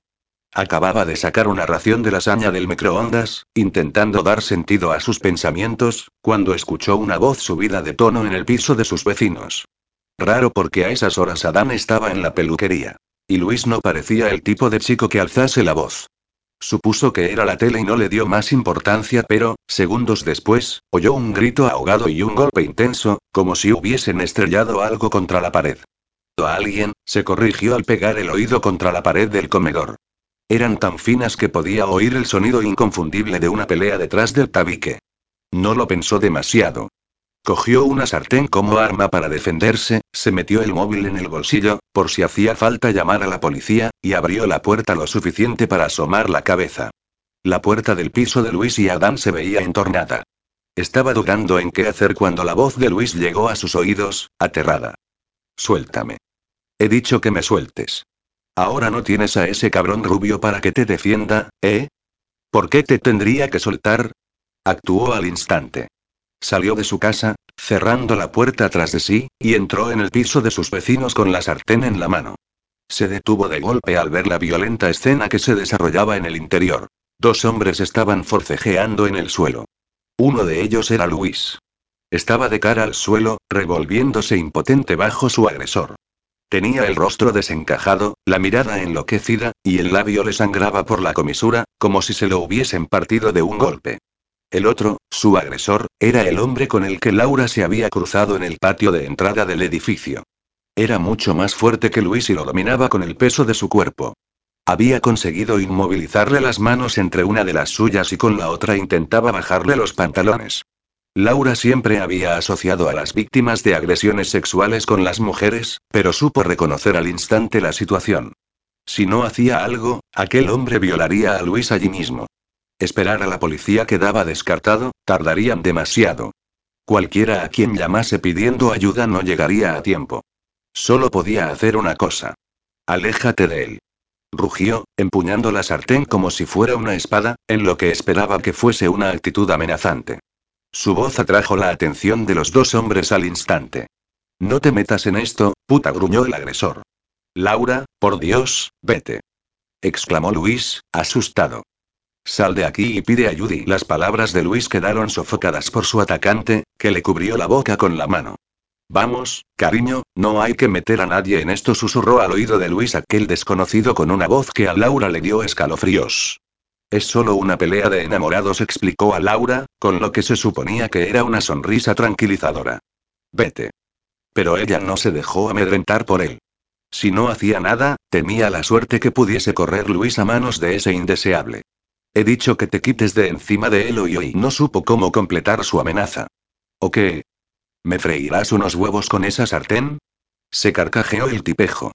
Me estás empezando a tocar las narices, Zorra murmuró, poniéndose de pie de repente. Si no quieres que te dé dos hostias, será mejor que te vayas a tu casa y cierres la puerta. Y ni se te ocurra llamar a la policía o iré a por ti, ladró con una mirada intimidatoria. No tienes de qué preocuparte, ya te lo he dicho. Luis y yo solo estamos recordando viejos tiempos, ¿verdad, cielo? Luis asintió con un sonido ahogado, pero tenía el rostro lívido y la mirada desenfocada. Ella se quedó allí, mirando a uno y a otro hombre, indecisa. Largo de aquí. Gritó el tipejo, irguiéndose ante ella, haciéndole dar un respingo asustado. Laura se giró hacia la puerta, cogió aire y atacó. De pequeña su padre le había enseñado a jugar al golf. Era como montar en bici, algo que no se olvidaba. Sujetó el mango de la sartén con las dos manos, volteó el cuerpo y, con un movimiento certero y natural, golpeó con contundencia, estrellando la sartén de pleno en la entrepierna del hombre. El tipejo cayó de rodillas, aullando como un loco, lo que le dio a Luis ventaja para incorporarse trastabillando y empujarlo fuera del piso, cerrando la puerta al instante. Se quedó apoyado contra la superficie de madera, jadeante, observando a Laura con los ojos desorbitados, mientras ella permanecía de pie, frente a él, con la respiración acelerada. Se miraron en silencio, tratando de asimilar lo que acababa de ocurrir, hasta que un fuerte golpe lo sobresaltó. Maldita zorra. Como te pille, te mato, rugió el hombre desde fuera, aporreando la puerta con violencia. Ahora mismo llamo a la policía y, esta vez, espero que te pudras en la cárcel una buena temporada, escupió Luis, dando un manotazo de rabia contra la superficie de madera. Eso pareció disuadir al hombre porque la puerta dejó de sacudirse, y todo quedó en silencio. ¿Llamo a la policía? preguntó Laura, con un susurro quedo, al cabo de unos segundos. Llama primero a Adam, musitó Luis, derrumbándose en el suelo, con un sollozo ahogado. Dile y dile que Jacobo ha estado aquí. Laura marcó las teclas del móvil con manos temblorosas. Pese a estar trabajando, Adam contestó al tercer tono. ¿Qué puedo hacer por ti, señorita Rottenmeier? Preguntó con tono burlón. Adam, necesito que vengas urgente a tu casa, musitó Laura con seriedad. Jacobo ha estado aquí y Luisi voy para allá, gruñó Adam, cortando la comunicación. Laura se volvió a guardar el móvil en el bolsillo y miró a Luis. Continuaba en el suelo, con la espalda apoyada contra la puerta y las piernas encogidas.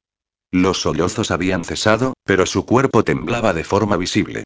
Deseó ser una persona más cálida, alguien que supiese qué decir o qué hacer para reconfortarlo después de algo tan traumático, pero no sabía cómo actuar en estos casos.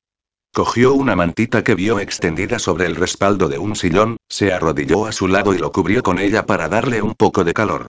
¿Por qué no esperamos a Adán en un lugar más cómodo? Luis asintió y permitió que lo guiara con docilidad hasta el sofá. Parecía que el arranque de adrenalina lo hubiese dejado en estado de shock. ¿Quieres que te traiga algo de beber? No susurró Luis. Por favor, siéntete a mi lado. Laura lo hizo al instante, y Luis se recostó a su lado. Como los temblores persistían, le pasó un brazo sobre el hombro, en un torpe gesto que esperaba lo consolase de alguna manera. Laura. ¿Qué? Gracias. Si no hubiese sido por ti, un estremecimiento le recorrió el cuerpo. ¿Estás bien? No. Nunca hubo una noche o un problema que no pueda derrotar un amanecer o la esperanza, citó Laura, sin saber qué más decir para animarlo. Me gusta esa frase, susurró Luis, después de meditarla durante unos segundos. Es de un filósofo inglés llamado Bernard Williams, explicó Laura. Lo estudié en el colegio, y esa frase se me quedó grabada en la mente. Cada vez que todo se complicaba la repetía una y otra vez en mi interior, y me daba fuerzas. Puede que ahora no estés bien pero lo estarás. Sí. Lo estaré con vino Luis con firmeza. No es la primera vez que me pega, confesó, después de unos segundos en silencio. Y tampoco es la primera vez que, y ya sabes. ¿Era y amigo tuyo? Era mi exnovio. Todavía me pregunto cómo pude estar tan enamorado de él, musitó con amargura. ¿Cómo permití que llegara tan lejos? Se quedaron un par de minutos en silencio hasta que Luis volvió a hablar. ¿Sabes lo que es el síndrome de la rana hervida? Laura negó con la cabeza. Si metes una rana en un cazo con agua muy caliente, la rana salta fuera, huyendo del peligro. En cambio, si metes a la rana en un cazo lleno de agua fría y lo pones al fuego, se queda allí. Conforme el agua se va calentando, la rana va regulando la temperatura de su cuerpo, grado a grado, para aclimatarse a la temperatura del agua, hasta que llega el momento en que la rana muere cocida sin poder escapar porque, sin percatarse de ello, ha gastado toda su energía en adaptarse a una situación insostenible, explicó Luis. A mí me pasó algo por el estilo con Jacobo. Cuando empezamos a vivir juntos, estaba tan enamorado que comencé a pasar por alto pequeños detalles. Cosas como no te pongas esa camiseta, peínate mejor así, no me gusta que hagas fotos de desnudos y me engañaba a mí mismo, pensando que él lo hacía porque me quería, que nuestra historia de amor iba a ser memorable. Y vaya si lo fue, añadió con amargura. Antes de darme cuenta, acabé dejando que controlara mis horarios, leyera mis WhatsApps y revisara mis llamadas. Cuando hacía algo que a él no le parecía bien se ponía furioso, así que empecé a cambiar mis rutinas para complacerlo. Dejé de aceptar ciertos trabajos fotográficos porque a él no le gustaban, dejé de ver a algunos amigos. Lo que fuera por satisfacerlo. Cuando me quise dar cuenta de que aquello no era bueno para mí, me tenía tan controlado que no sabía cómo escapar. Si no hubiese sido porque Adam vino en mi rescate, hubiese muerto hervido como una pobre rana, confesó, haciendo una mueca. ¿Te has sentido alguna vez así? inquirió Luis, mirándola fijamente. ¿Era una broma? Laura se había pasado media vida metida en un cazo de agua en el que iba subiendo grado a grado la temperatura. Las señoritas no ríen abiertamente ni corretean de aquí para allá ni tararean canciones absurdas. Irás al internado Saint Andrews, será bueno para pulir tus modales. No quiero que vuelvas a relacionarte con esa chica que dices que es tu amiga. Su familia no está a nuestro nivel. Filología? Ni hablar. Estudiarás empresariales. Y el último grado había subido esa misma mañana con una llamada de su abuelo. ¿Qué tal con el señor Díaz de Mera? Espero que estés haciendo avances, porque me gustaría anunciar el compromiso antes de que acabe el año. La unión de nuestras familias hará subir las acciones de Watson a Irlines. Laura se sentía como una rana en un cazo que se iba calentando a fuego lento. Tenía los medios para saltar y salvarse. El problema es que no podía hacerlo. Me temo que yo moriré hervida, dijo sin más. Laura. ¿Qué? Me estoy acordando y cuando te has enfrentado a Jacobo con la sartén, y él se ha burlado diciendo que si le ibas a freír unos huevos con ella y sí. Alentó Laura. No se los has frito y se los has dejado hechos una tortilla, señaló Luis. Su cuerpo comenzó a temblar de nuevo hasta romperse en una sonora carcajada. Una de esas risas que pide el alma, la necesidad de aliviar la tensión antes de que el corazón se quiebre. Laura comenzó a sonreír al recordarlo. Has estado magnífica, dijo Luis entre risas. Has agarrado la sartén como si fuera un bate de béisbol y un bate de béisbol no, un palo de golf, corrigió Laura, divertida. Mi padre siempre decía que, para lo pequeña que era, tenía un swing letal. Sus miradas se cruzaron, y estallaron en una carcajada. Se reían tan fuerte que no escucharon el sonido de la puerta al abrirse. Capítulo 22. Cuando Adam recibió la llamada de Laura, estaba aplicando el tinte a una clienta. Era la primera vez que llamaba a su móvil, y eso le gustó. Era una señal de acercamiento. Porque a esas alturas, no tenía sentido negarlo. Ella le gustaba. En la noche que había pasado en su casa, había descubierto nuevas facetas de Laura que lo habían hechizado. Debajo de toda esa fachada estirada y distante, había una persona tierna y dulce. Apasionada cuando hablaba de los libros que le gustaban, vulnerable cuando mencionaba a su familia y, ¿para qué negar lo evidente?, incapaz de disimular que estaba loquita por él. Era tan transparente, había vivido tan encerrada, que daba miedo lo que le pudiese pasar con la libertad que había conseguido.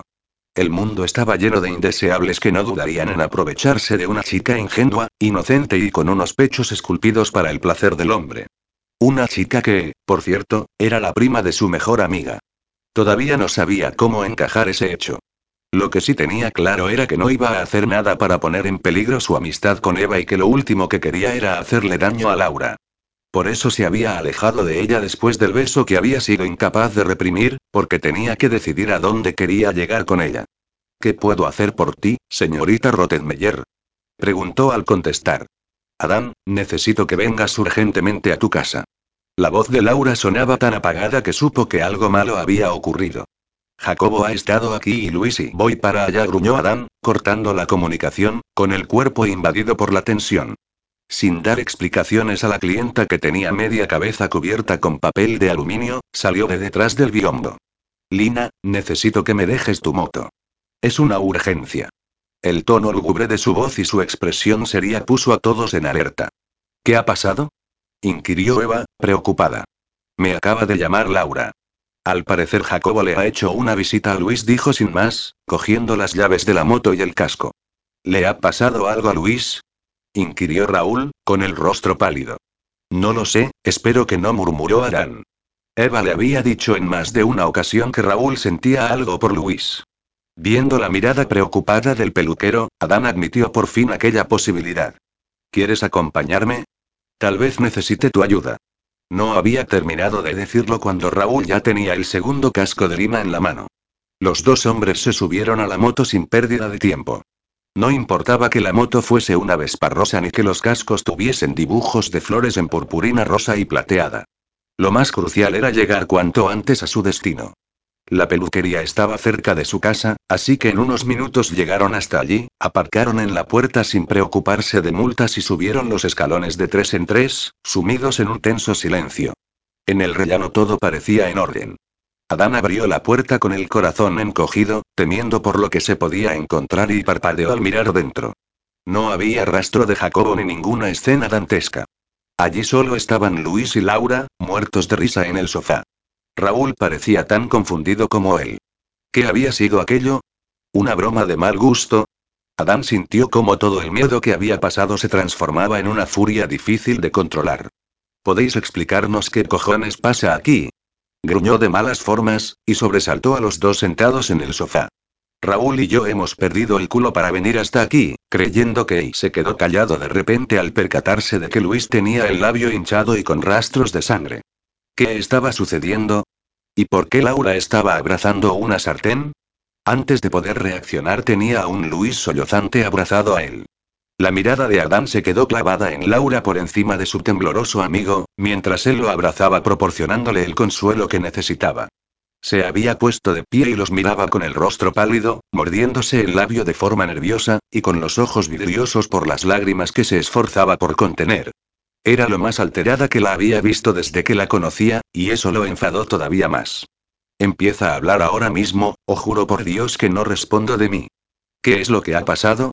¿Y por qué demonios llevas una jodida sartén en la mano?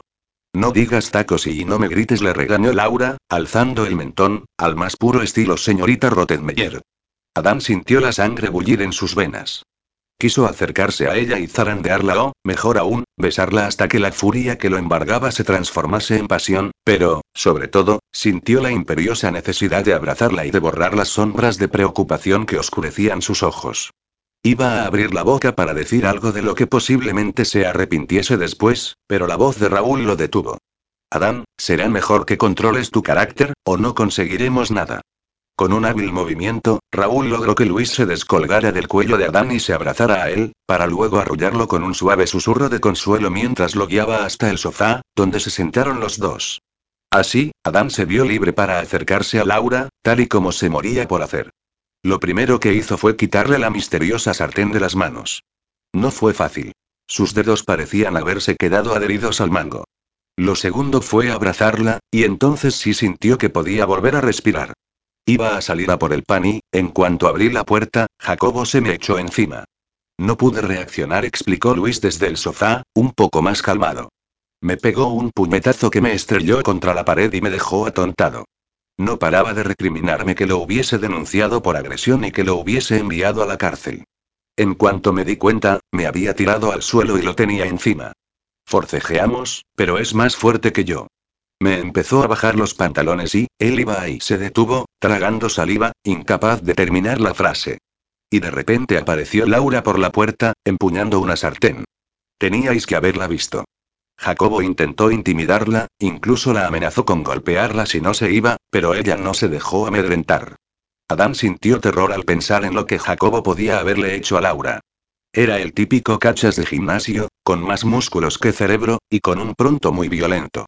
Había conseguido dominar a Luis físicamente, y él estaba lejos de ser un enclenque. Un puño de Jacobo contra el rostro delicado de Laura y la abrazó más fuerte de forma inconsciente. Cuando Laura se giró hacia la puerta, pensé que iba a huir asustada, continuó relatando Luis. No la hubiese culpado. Y, de repente, se volvió a girar y le estrelló la sartén contra los huevos. Fue impresionante. ¿Hiciste eso? Inquirió Adán, incrédulo, cogiéndola de los hombros y separándola un poco para poder verle la cara. Oí ruidos de pelea y pensé que había alguien en apuros. Ha sido muy valiente, murmuró Luis. Ha sido una descerebrada, contradijo Adán, sintiendo cómo se volvía a enfadar. Podías haber llamado a la policía o incluso a algún vecino. ¿Sabes lo que un hombre del tamaño de Jacobo te podría haber hecho? inquirió, zarandeándola suavemente. A Luis casi lo mata de una paliza. A ti te habría hecho pedazos. ¿Es que es moño tan apretado que llevas te corta la circulación al cerebro, o es que tus neuronas inglesas no saben reconocer una situación peligrosa? Sabía que estaba gritando, pero no podía parar. Oyó las voces de Raúl y de Luis, instándole a que se relajara, pero necesitaba desahogarse. ¿Cómo puede ser tan estirada para algunas cosas y tan temeraria para otras? Desde que viniste a Madrid te pasas la mayor parte del tiempo escondida en tu casa y sales justo cuando es más peligroso hacerlo. Parece que te repelen los abrazos, eres incapaz de dar uno de forma espontánea incluso a una de tus primas, y en cambio te juegas el tipo por alguien que es casi un desconocido para ti. Me llevas la contraria siempre que puedes y ahora te estoy chillando como un loco y no abres la boca, añadió, frustrado, al ver que ella estaba mirándolo enmudecida. No tienes nada que decir. Será mejor que llaméis a la policía antes de que se haga demasiado tarde, musitó con rigidez, otra vez con su máscara de señorita Rottenmeier. Avisadme si necesitan mi declaración, estaré encantada de ofrecérsela. Pero ahora y necesito estar sola. Así que, si me disculpáis, voy a esconderme en mi piso hasta que vengan, añadió muy digna, y con una inclinación de cabeza se despidió de todos. Adam tuvo ganas de darse una patada en el culo al verla salir de allí. Lo único que había conseguido con su arranque de furia fue que ella se encerrase en sí misma y huyera.